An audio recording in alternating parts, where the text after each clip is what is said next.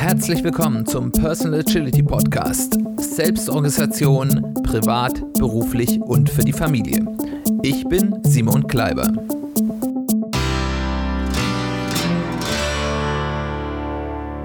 Herzlich willkommen zu einer weiteren Ausgabe des Personal Agility Podcasts. Schön, dass du eingeschaltet hast. Schön, dass du wieder dabei bist. Wir befinden uns mitten in einer gewaltigen technologischen und auch wirtschaftlichen Umwälzungsphase, wie wir sie seit der industriellen Revolution Ende des 19., Anfang des 20. Jahrhunderts nicht mehr gesehen haben. Wir sind da mittendrin. Uns fällt das im Alltag gar nicht so sehr auf. Aber wenn wir uns mal überlegen, welche Produkte, Techniken, auch Firmen die heute tief in unserem Leben verwurzelt sind, es vor 10 oder 15 Jahren noch gar nicht gab und häufig auch noch damals gar nicht voraussehbar waren. Macht das mal so ein bisschen in eurem in eurer Erinnerung, dann merkt man, wie extrem die Veränderung, die einem jetzt erstmal, wenn man sich den Jetzt-Zustand anschaut, noch gar nicht so extrem erscheint, doch war. Oder man kann sich mal überlegen, wie hätte denn das Arbeiten während dieser Pandemie, in der wir ja immer noch drinstecken, ausgesehen vor 10 oder 15 Jahren? Und diese Änderungen, die wir jetzt sehen, die sind noch nichts. Die werden sich in den nächsten Jahren massiv beschleunigt fortsetzen die Arbeitslandschaft wird sich massiv verändern. Hier sind wir wirklich erst am ganzen Anfang.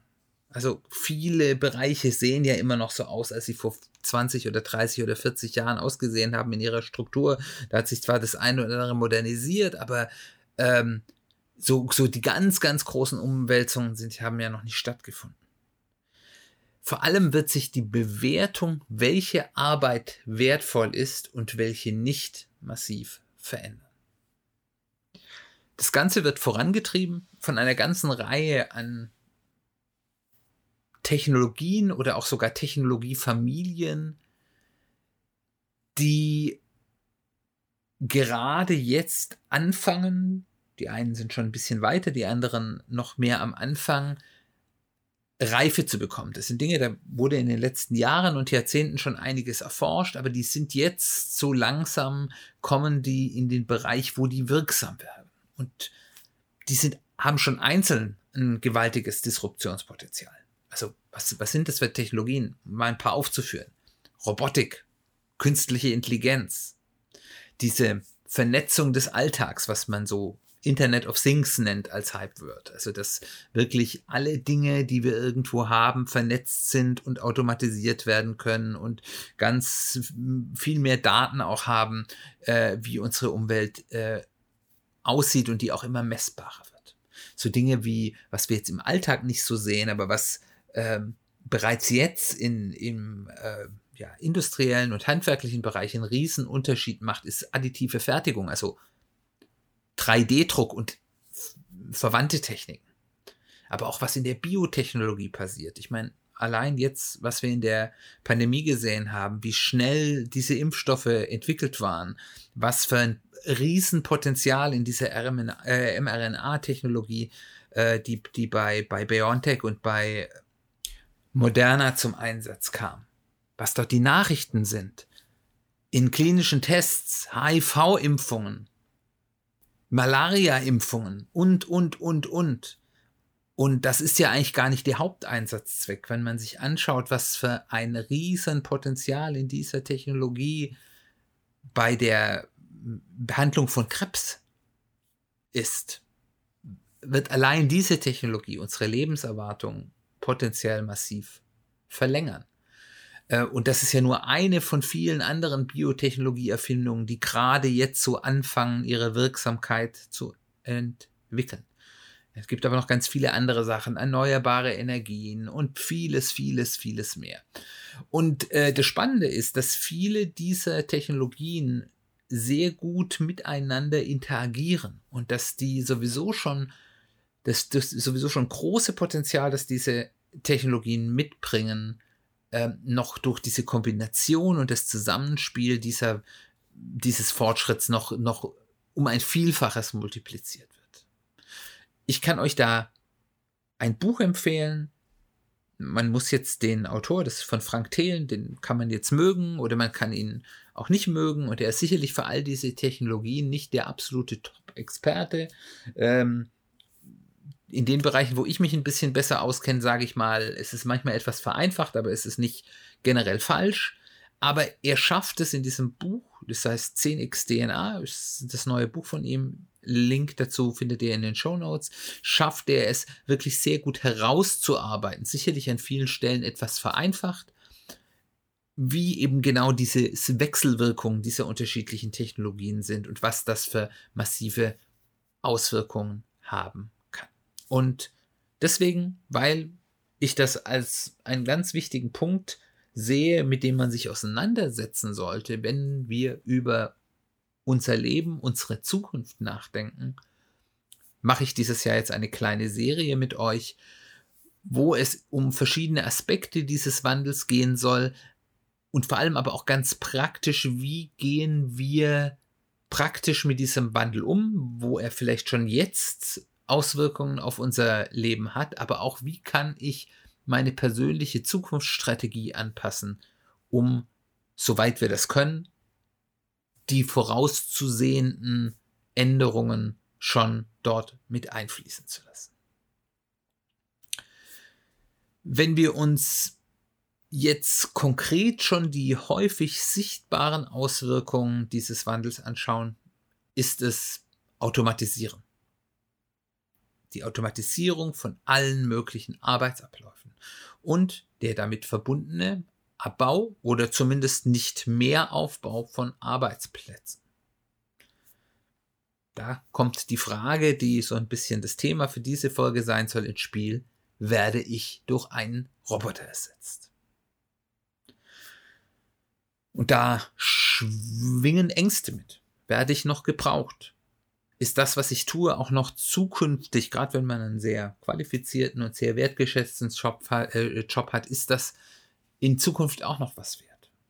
Und wie wir gleich sehen werden, ist das auch häufig gar nicht so unberechtigt. Ich meine, generell ist ja Automatisierung nichts Schlechtes. Also ich weiß nicht, wie es euch geht. Ich finde das ganz toll, wie immer mehr Startups Dinge, die früher nervig und anstrengend waren, durch gute Prozesse und Automatisierung äh, einfach Dinge einfacher machen und, und äh, Arbeit, die einfach unnütz war, weil sie einfach unnötig kompliziert war, vereinfachen.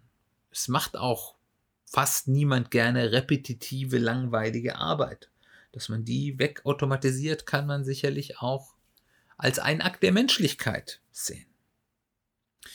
Was man aber auf jeden Fall, glaube ich, als gegeben voraussetzen kann, ist, alles, was sich automatisieren lässt, wird auch wegautomatisiert werden. Was sich wegautomatisieren lässt, das wird sicherlich sich im Lauf der Zeit ändern oder steigern. Nicht alles wird sehr schnell automatisierbar sein, andere Dinge eher weit in der Zukunft, aber wenn es sich automatisieren lässt in einer sinnvollen Art und Weise, wird es auch getan, weil es eben einfach wirtschaftlich sinnvoll ist und eben auch Automatisierung bedeutet ja häufig nicht nur billiger, sondern häufig auch ja, äh, weniger fehleranfällig. Und das ist ein ganz wichtiger Punkt.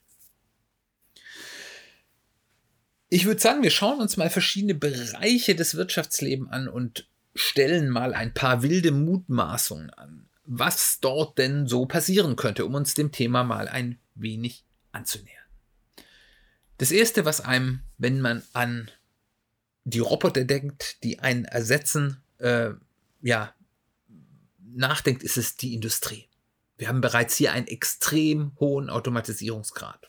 Stichwort vierte industrielle Revolution, die ja schon seit ja, äh, vielen Jahren Einzug erhält. Ähm, ich durfte mal kürzlich, als ich bei einem äh, Kunden war, der, der aus dem Industriebereich kommt, großes, bekanntes Industrieunternehmen, ein Werk, wo, wo ich eine Organisationsentwicklungsmaßnahme begleitet habe,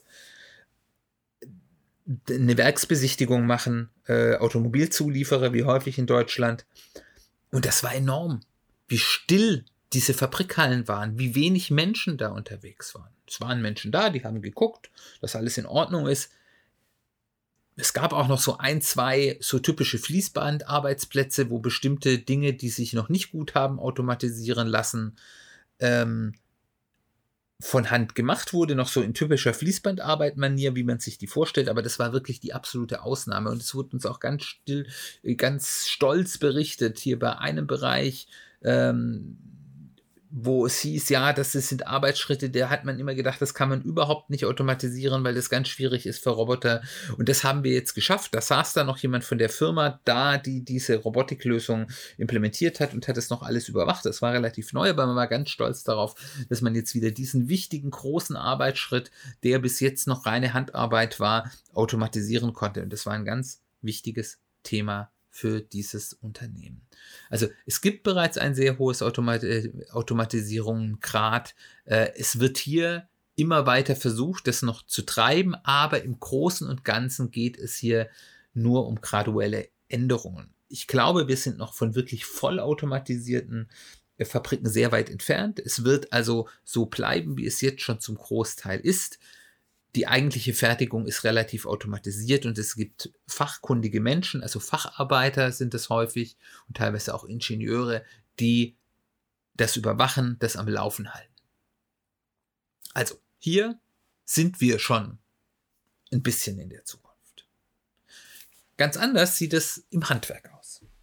Hier haben wir ein komplexes und schwer vorhersehbares Umfeld. Jede Situation ist irgendwie so ein bisschen anders. Wir haben hier keine, Automa keine, keine standardisierten Abläufe. In jedem Haus ist das Waschbecken ein bisschen anders montiert. Klar, es gibt Standards, es gibt bestimmte ähm, ja, Grundsätze, wie man zumindest hoffen kann, dass bestimmte Dinge umgesetzt sind, aber ähm, hier wird der Mensch noch sehr lange gebraucht werden. Also ich glaube, bis irgendwelche automatisierten Systeme dazu in der Lage sind, solche Situationen zu meistern, da sind wir noch relativ weit von entfernt.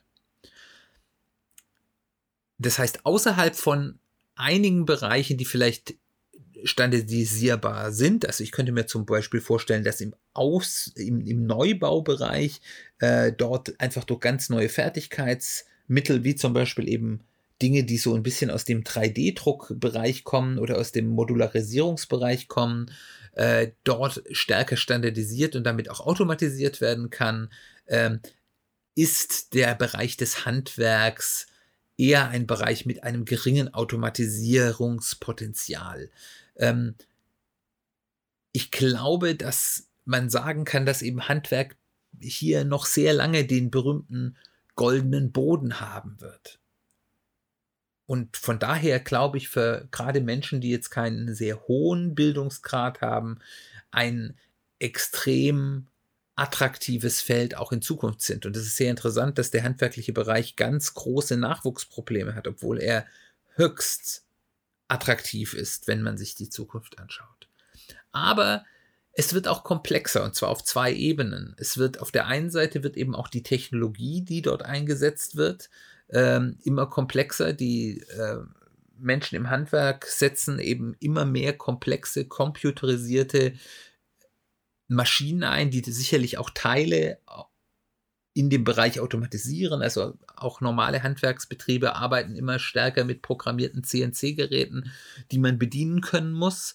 Ähm, aber ich glaube auch, dass sich auch im Handwerk hast man ja irgendwo auch immer so einen Service-Aspekt mit dabei, also die, die Menschenbeziehung, dass dort auch der Anspruch höher sein wird. Meine Vermutung ist, und das ist jetzt eine wilde Mutmaßung von mir, ist, dass wir einen Bereich haben werden, wo man eher mit günstigen Use-Once-Artikeln ohne große Reparatur oder im Do-it-yourself-Bereich umgehen wird, eher im, im geringpreisigen Bereich, das heißt, wo, wo dort Handwerkerleistung weniger nachgefragt werden wird.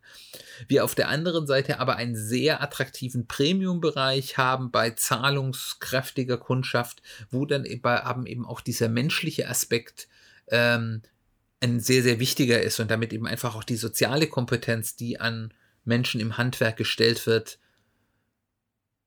da der Anspruch deutlich höherer wird. Der nächste Bereich, den wir uns anschauen wollen, ist der Bereich der Verwaltung. Und ich meine da sowohl die öffentliche Verwaltung, aber vor allem auch so des, den ganzen Bürosektor, sage ich jetzt mal, äh, äh, ganz klassisch im äh, freien Wirtschaftsbereich. In diesem Bereich haben wir ein, auch wenn das häufig nicht so genannt wird, einen sehr hohen Anteil von klassischen Sachbearbeitern, die also bestimmte Aufgaben nach bestimmten Schemata mit einem guten Vorwissen abarbeiten. Häufig sehr ähnlich. Und das sind teilweise auch ganz hochqualifizierte Stellen. Also wenn man sich allein im Bereich der Juristen anschaut, wie viele Menschen dort in Firmen, aber auch bei großen Kanzleien eigentlich den ganzen Tag nur sehr ähnliche Dinge tun. Nur sehr ähnliche Dinge durchprüfen, überprüfen nach Schema X. Also eigentlich Sachbearbeiter aufmachen, obwohl das hochqualifizierte Juristen sind. Und ähnliches auch im BWLer-Bereich.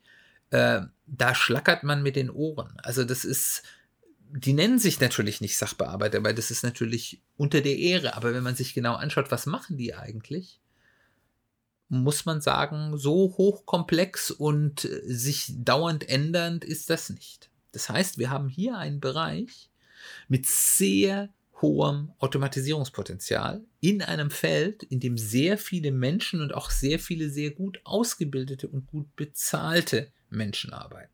Das heißt, ich habe hier auch enormes Einsparungspotenzial. Und je höher mein Einsparungspotenzial ist, desto mehr kann ich natürlich auch in die Automatisierung stecken, also desto komplexere Automatisierungsprozesse kann ich auch bauen. Und in diesem Bereich ist das, was sich RPA, also Robotic Process Automation nennt, mit dem Einsatz von KI immer mehr im Vormarsch. Und wenn man sich da zum Beispiel, wenn wir das Jura-Beispiel nehmen, wie viel Legal Tags es da inzwischen gibt, die bestimmte häufige juristische Fälle vollautomatisch durchprüfen und damit ganz viel juristische Arbeit wegbekommen. Also da gibt es ja so Anbieter, wo man, wenn man eine Rückzahlung von der Fluggesellschaft haben will oder einen Schadensersatz von der Fluggesellschaft wegen Verspätung oder man gegen ein Blitzerknöllchen irgendwie Einspruch erledigen kann, wo man das hinschicken kann und das wird vollautomatisch oder zum Teil wahrscheinlich heute noch halbautomatisch, aber immer mehr vollautomatisch überprüft und dort unterschieden, was sind aussichtsreiche Fälle, was sind weniger aussichtsreiche Fälle. Dinge, die vorher davor ein studierter Jurist gemacht hat. Und diesen Bereich gibt es in immer mehr Fälle. Finance zum Beispiel, also den ganzen man könnte jetzt böse sagen, Buchhaltungs- und Steuerbereich, da arbeiten ja auch sehr viele hochqualifizierte Dinge. Das sind alles Dinge, die in komplizierten und komplexen Regelwerken arbeiten. Also vor allem komplizierte, komplex sind die häufig nicht. Aber sie sind sehr kompliziert, deswegen braucht man Menschen mit extrem hohem Wissen, um all die Faktoren zu sehen. Das sind aber Dinge, das können Computer sehr gut. Es wird in diesem Bereich also einen ganz enormen Automatisierungsweg gehen in den nächsten Jahren, in der freien Wirtschaft zuerst, im öffentlichen Dienst. Wenn man sich anschaut, wie da heutzutage gearbeitet wird, wird das noch deutlich länger dauern, aber es wird auch dort kommen. Es werden dort sehr viele Arbeitsplätze abgebaut werden oder zumindest nicht aufgebaut werden. Das sind ja im Moment eher Bereiche, wo man im Moment eher noch einen Jobzuwachs hat und das wird sich zumindest weniger werden, wenn nicht gar sogar sinken. Es wird aber dort nach wie vor ein Bedarf an wirklich ganz hochqualifizierten Top-Leuten sein. Also die, die nicht nur die Sachbearbeiteraufgaben machen, sondern die, die die wirklich harten Cases bearbeiten können. Und da geht es ja häufig dann auch viel um Kreativität. Und vieles rund um den menschlichen Faktor. Also auch so Themen, wie arbeite ich zusammen, äh, wie organisiere ich Arbeit gut. Das sind Dinge, wo man zukünftig Leute noch gesucht haben wird, glaube ich zumindest. Aber so dieses Standardgeschäft wird immer stärker von Computer erledigt werden. Ein nächster verwandter Bereich, in den ich mal reinschauen wollen würde, wäre das, was man vielleicht so gemeinhin als Kreativwirtschaft bezeichnet. Also Gestaltung, Werbung, in einem gewissen Maße auch Marketing, Medienbereich. Ich glaube, dass das mittelfristig zumindest bei dem Teil der Arbeit dort, die der echte Kreativanteil ist, eine menschliche Domäne bleiben wird. Weil echte Kreativität fällt Computern schwer und wird ihnen wahrscheinlich noch lange schwer bleiben. Die KI-Systeme, die man kennt, werden zwar immer besser in Kreativ darin, Kreativität zu simulieren, aber ich glaube, das wird seine Grenzen haben. Und auch hier wird es vielleicht eine Aufteilung in einen Economy-Sektor geben, wo man dann künstlich kreierte kreative, in Anführungszeichen, Lösungen bekommt und einen Premium-Sektor, wo man dann wirklich die Ergebnisse von top kreativen Menschen bekommt für eine entsprechende Bezahlung. Ich glaube aber, dass im Umsetzungsbereich vieles von hochintelligenten Tools übernommen wird. Das kann man bereits jetzt beobachten. Mal so ein Beispiel. Vor einigen Jahren war das Freistellen eines Bildes mit einer, also und ich rede jetzt nicht von Zeit, wo man das noch mit Hand und Schnitt und sowas gemacht hat, was auch gar nicht so lange her ist, aber sondern wirklich schon im Computerzeitalter, vor, vor 15 Jahren, wo man, wenn man ein Bild freistellen wollte, das eine Aufgabe für eine erhebliche Zeit für einen hochqualifizierten Computergrafiker war, das in einem guten Art und Weise zu tun. Heute habe ich eine Handy-App, da klicke ich auf einen Knopf, die Handy-App war umsonst oder hat mich 2,99 gekostet. Ich drücke auf einen Knopf und habe ein perfekt freigestelltes Bild. Und ganz ähnlich wird es bei immer mehr und immer mehr Dingen gehen in diesem Umsetzungsbereich der Kreativität, weil natürlich dieser Content, grafische Umsetzungen, auch wahrscheinlich zunehmend auch 3D-Objekte, äh, 3D-Content immer wichtiger werden wird, immer einen größeren Bedarf dafür gibt und es sich dann eben auch lohnt, hier das deutlich einfacher zu machen. Der nächste Bereich, in den ich schauen wollte, ist der Bereich der IT. Hier haben wir bereits im Operations-Bereich, also im Betrieb von IT, das heißt, wie setze ich Systeme auf, wie betreibe ich Serverfarmen oder, oder äh, andere Systeme, ich bereits einen ganz, ganz starken Automatisierungstrend habe. Und was auch interessant ist, weil es dort ganz große Probleme gibt, Leute mit diesen Skills zu finden. Ähm, die, die klassischen SysOps, also System Operator, die, die in deren Operations sich um Systeme kümmern, die sehen sich häufig eben nicht als Programmierer, sondern die bauen von Hand ihre Systeme und dann gerne auch mal zehn in Reihe auf. Das will aber heute niemand mehr. Ich will heute jemand, der zwar diese Skills hat, wie man das macht, aber das gar nicht erst händisch tut, sondern dann ein Skript schreibt, das dann auf Knopfdruck beliebig viele Instanzen dieses Servers aufsetzen kann und man die wieder wegwerfen kann und wieder neu aufsetzen, um das Ganze eben viel flexibler zu machen und auch viel resilienter zu machen. Das heißt, ich habe hier einen ganz starken Automatisierungstrend und das wird diese Automatisierer, wird man zumindest mittelfristig noch in sehr starker Maß brauchen. Die klassischen Operations-Leute aber eher nicht mehr. Auch im Softwareentwicklungsbereich ist vieles, was heute gemacht wird, relativ triviales Zusammenstöpseln von bestehenden Bausteinen. Das heißt, da ist keine große kreative oder, oder komplexe Programmierleistung im Spiel, sondern ganz viel, ich habe bestimmte Libraries, die bestimmte Dinge tun. Ich packe mir das wie Lego-Steine aufeinander, teste das und dann funktioniert das. Das sind Aufgaben, die werden entweder automatisiert werden oder durch auch ein großer Trend in dem Bereich durch solche No-Code-Ansätze verleihen zugänglich gemacht. Also dass das so weit vereinfacht wird, dass ich dazu keinen guten Softwareentwickler mehr brauche, sondern eben das Laie, der vielleicht sonst in der Lage ist, ein einfaches Excel-Makro zu schreiben, eben auch in der Lage ist, durch wie man in der IT so schön sagt, Clicky-Bunti-Tools, ähm, dann sich eben dort Lösungen zusammenzubauen, die für viele Dinge vollkommen ausreichend sind. Auf der anderen Seite wird, werden dort die harten Bretter oder Softwarelösungen, die einen besonders hohen Qualitätsstandard haben, müssen nach wie vor von hochqualifizierten Entwicklern umgesetzt werden. Diesen Bedarf wird es weitergeben. Also IT-Fachkräfte werden noch lange was zu tun haben. Aber was genau eine IT-Fachkraft ausmacht, die am Markt interessant ist, wird sich ändern. Dann haben wir den Bereich des Services, der Serviceindustrie, also im Einzelhandel, in Hotels, in Gaststätten und so weiter und so fort. Dienstleistung eben. Dort wird es eine sehr starke Polarisierung geben, ist meine Vermutung. Es wird eine hohe Automatisierung im Normalsegment geben. Man kann das heute schon, ich sag mal, bei McDonalds äh, sich anschauen. Da gibt es jetzt nicht mehr den Kassierer oder die, den, wo ich meine Bestellung aufgebe, sondern ich gebe meine Bestellung entweder schon vorher über die App ein oder selbst über ein Touchscreen, wenn ich da reinkomme. Ist den meisten Menschen ganz nebenbei auch lieber und es äh, passieren weniger Fehler ähm, an dieser Mensch-Mensch-Kommunikationsschnittstelle und ich hole dann nur noch an einem Tresen, wo auf einmal eben nur noch eine Person anstatt vier oder fünf stehen müssen, dann nur noch äh, mein, meine, ja, mein Essen ab und ähm, auch das lässt sich vielleicht irgendwann automatisieren. Also und es wird, das wird es dann nicht nur in diesem Niedrigpreis Fastfood Bereich geben, das ist eben nur dort, wo wir es jetzt schon sehen können. Das wird ein Trend sein, dass bei allen Dienstleistungsprodukten, die eben eher im Massenmarkt sind, wir sehr, sehr, sehr, sehr viel Automatisierung sehen werden.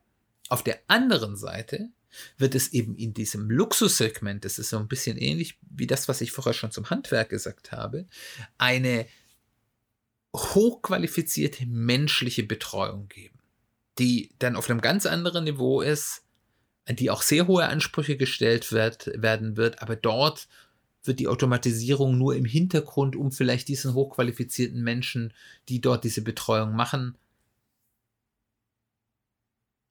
helfen wird, ihre, ihre Aufgabe besser zu führen. Und hochqualifiziert bedeutet zum Beispiel in diesem Bereich etwas, was wir häufig vielleicht heute gar nicht so als hochqualifiziert sehen würden. Das bedeutet nämlich empathisch zum Beispiel, hohe soziale Intelligenz. Das ist hochqualifiziert in diesem Bereich.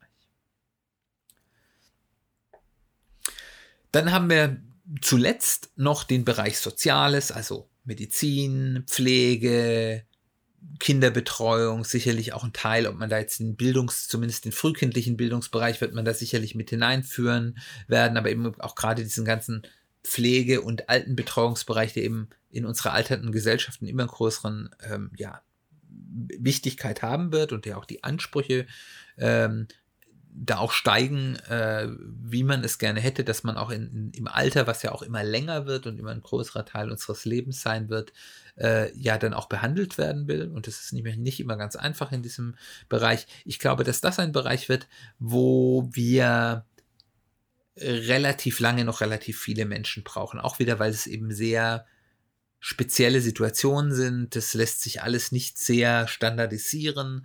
Ähm, es wird dort sicherlich eine starke Unterstützung durch Technologie geben. Das sehen wir ja heute schon, aber es wird hier immer noch eine sehr große menschliche Komponente bedürfen. Und äh, das ist sicherlich ein Bereich, wo sich die Änderungen eher im Hilfsbereich als im Ersetzbereich befinden.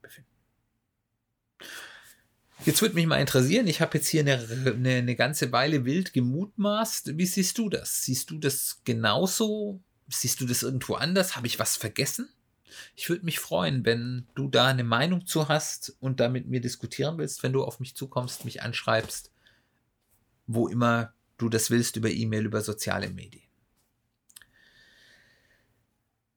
Jetzt aber nochmal zusammenfassend. Wie man hier sieht, wird in sehr, sehr vielen dieser Bereiche Arbeit wegautomatisiert werden, die heute Menschen machen, die in ihrem Beruf, und ich meine das jetzt gar nicht abwertend, eher so, ich würde sagen, Mittelmaß sind, man könnte auch sagen Mittelfeld, das ist vielleicht ein bisschen weniger negativ konnotiert.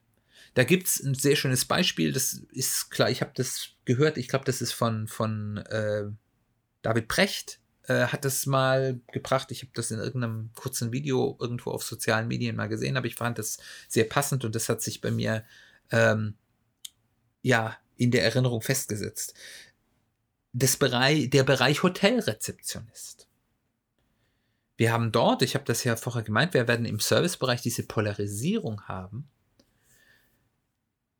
Wir haben im Moment dort ein weites Feld von Leuten, die im Mittelfeld ihrer Arbeit dort sind, die arbeiten bei normalen Hotels, Business-Hotels, äh, Gasthöfen, wie auch immer. Also in einem breiten Feld der Hotellerie, aber jetzt nicht im besonderen Hochsegment. Und wir haben bereits jetzt ein Luxussegment, wo, wenn man mal in einem richtig guten Luxushotel war, wo die Professionalität und wie man von Menschen behandelt wird, ein ganz anderes ist als in einem normalen Hotel. Da geht es jetzt nicht nur um Freundlichkeit, sondern auch wirklich eben soziale Intelligenz.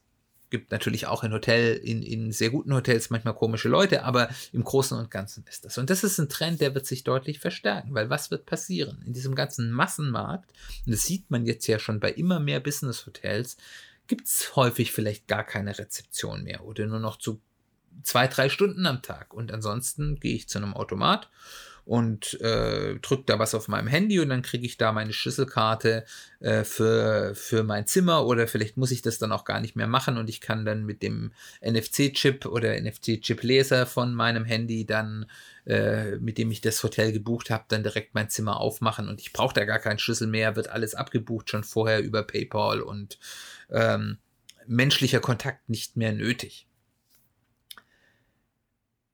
In diesem Luxussegment wird es aber diese Menschen weitergeben und dort wird dann auch, weil dort natürlich dann auch der Bedarf ist, sich immer stärker abzuheben, dieses Top-Segments von dem Standardhotel, wo ich ja auch sauber und ordentlich schlafe, wird der Bedarf und auch die Anforderung an die Menschen, die dort arbeiten, was für eine Qualität an Service, also an Servicequalität dieser menschlichen Betreuung, Dasein immer mehr steigen. Und die Top-Menschen mit top-sozialen Skills, mit Top-Empathie, die werden dort gut bezahlte Arbeit finden.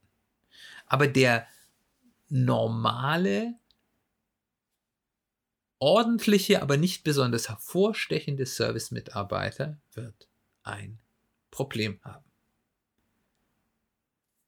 Der Merkpunkt, und da werden wir gleich noch mal ein bisschen drauf eingehen, ist in der Zukunft, und das sieht man in ganz vielen anderen Bereichen auch schon, braucht niemand mehr Mittelmaß.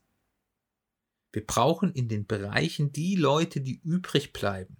Es wird in manchen Bereichen ein bisschen schneller gehen, in anderen ein bisschen langsamer. Aber die Leute, die übrig bleiben und gefragt werden, sind die Leute, die in ihrem Job, und was für Skills ich dafür brauche, ist sehr unterschiedlich, aber die in ihrem Job wirklich top-notch sind. Und das wird eine große Herausforderung für uns gesellschaftlich sein. Da haben wir einige verstärkende Faktoren. Weil in Zukunft, und man sieht es jetzt schon, wird es bereits immer schwieriger Mittelmaß zu erreichen, weil die Anforderungen insgesamt steigen. Also zum Beispiel, Beispiel Handwerk. Früher musste ich in der Lage sein, morgens pünktlich mit halbwegs sauberen Klamotten zur Arbeit zu kommen. Ich musste eine Bohrmaschine halten können. Das ist jetzt stark übertrieben und total vereinfacht. Und, und mit, mit meinen Händen ordentliche Arbeit durchzuführen. Heute muss ich in der Lage sein, CNC-Maschinen zu programmieren, mit Computer irgendwelche Maschinen auszulesen. Also wenn, wenn mein Heizungstechniker zum Heizungswarten kommt, der bringt immer seinen Laptop mit. Da geht nichts mehr ohne Laptop. Man muss teilweise eben auch ein bisschen programmieren können. Also gerade so diese No-Code-Ansätze werden gerade so in diesem handwerklichen Bereich immer stärker fragen ich muss heute Englisch können im Handwerk. Also erstens, weil ich immer mehr Kunden habe, die, wo ich Englisch können muss, aber auch weil eben immer mehr Technik auf Englisch kommt. Da gibt es dann nicht unbedingt vernünftige deutsche Anleitungen, vernünftige deutsche Programme. Ich muss auf einmal als Handwerker Englisch können. Das war vor ein paar Jahren auch nicht so. Und in ganz vielen anderen Bereichen ist das sehr ähnlich. Der zweite Punkt. Wissen veraltet schneller. Bisher war das so, ich habe meine Lehre gemacht, ich habe da was gelernt, ich habe vielleicht ein oder zweimal noch mal eine Fortbildung besucht, aber an sich das Wissen, was ich aus meiner Ausbildung mitgenommen habe oder aus meinem Studium, das hat im Großen und Ganzen für mein Arbeitsleben gereicht. Das ist vorbei. Und Die Konsequenz ist, ist, dass die, die heute dieses Mittelfeld oder Mittelmaß ausmachen, ich meine das wirklich nicht abwertend, die haben mal ordentlich gelernt, die machen ihren Job ordentlich, aber mehr auch nicht. Ist, ist ja nichts Verwerfliches daran. Die werden in Zukunft nicht mehr mithalten können. Und deswegen, das ist meine Prognose, es wird eine Aufteilung in zwei Gruppen geben. Es wird die Abgehängten geben, die eben mehr aber auch nicht machen. Die werden dann eine Zeit lang noch was tun können, weil sie jetzt gerade gelernt haben, aber dann abgehängt werden. Und es wird die geben, die aktiv, kontinuierlich lernend sind und die an sich arbeiten und sich weiterentwickeln. Und die werden relativ schnell in diese Spitzengruppe aufsteigen, wenn sie so ein Grundmaß an Talent in ihrem Bereich mitbringen. Das heißt, es wird dazu führen, es wird das Mittelmaß auch nicht, nicht, nicht mehr nur gebraucht, sondern es wird es auch immer weniger geben. Und das wird dann wiederum auch ein Problem sein, weil wenn wir nicht genug von diesen sehr aktiven, proaktiven, die sich in die Spitze eine Gruppe ähm, katapultieren haben, wird es dort Mangel geben an diesen Skills, was dann zu immer mehr Automatisierung führen wird. Teufelskreis. Weiter kommt erschwerend hinzu, dass unser Bildungssystem, und ich sehe nicht, dass sich da so kurzfristig was ändert, weil unser Bildungssystem verändert sich extrem langsam, immer noch auf Mittelmaß ausgerichtet ist. Alle sollen in allem mindestens mittelgut sein. Anstatt Talente zu fördern. Menschen haben unterschiedliche Talente. Nicht jeder muss die gleichen Fähigkeiten haben. Nicht jeder muss das große akademische oder vielleicht auch musische Geschick haben, was abgefragt. Es reicht vielleicht auch jemand, wenn jemand geschickt mit bestimmten Dingen umgehen kann oder eben eine hohe soziale Kompetenz hat und eine hohe Empathie hat. Was, was heute ja überhaupt nicht irgendwo bewertet wird. Und anstatt diese Talente zu, gezielt zu fördern, was ja auch nicht passiert, zum Großteil, es gibt natürlich lobliche Ausnahmen und dann zu schauen, dass man im Rest zumindest eine gesunde Grundlage hat, also was man so heute so T-Shaped-Profile, Skill-Profile nennt, zu entwickeln, fährt man im aktuellen Schulsystem am besten, wenn man überall unauffällig ordentlich ist.